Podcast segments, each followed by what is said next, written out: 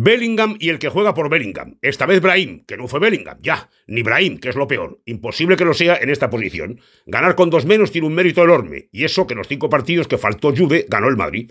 Y digo yo, si uno como él no tienes, ni tendrás, y se ha demostrado que con Joselu, o sea el 9, el equipo llega más, ¿por qué carajo no le pone a Ancelotti de entrada?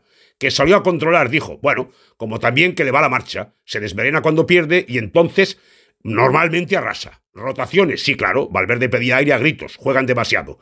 Y que controla esfuerzos tampoco se discute. Incluso en este tiempo de carga física, pensando en Europa, el Madrid podía meter otra marcha. Se contiene, le vale la cuarta y a 90. Ausente Alfredito, el mejor, el mejor fue Camavinga, que es tan titular como en su día fue, qué sé yo, Puskas, Zidane, esas gentes. Y el gol del triunfo lo hizo Chuameni, otro imprescindible, ¡Vive la France! Cuando Florentino vio que se iba Eduardito, pidió el teléfono de Klopp. Mientras se lo buscaba, llegó el 1-2, el fútbol.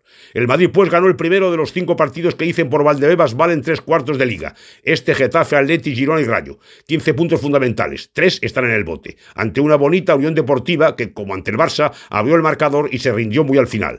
Las piernas del Madrid, y el banquillo, claro, no las tienen los canarios. Se consuelen. Ese músculo más calidad lo tienen dos o tres equipos en todo el mundo, y quizá exagero.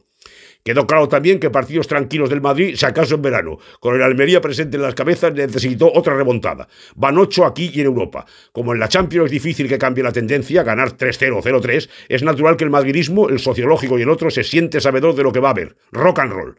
También sabe lo difícil que es ganarle a su equipo, que van ya 15 jornadas seguidas de liga sin derrota. Esta vez la torrija llegó tras el descanso. Los despistes en el 1-0 fueron berbereros. A continuación viene el arreón y de momento Iván Mil el triunfo.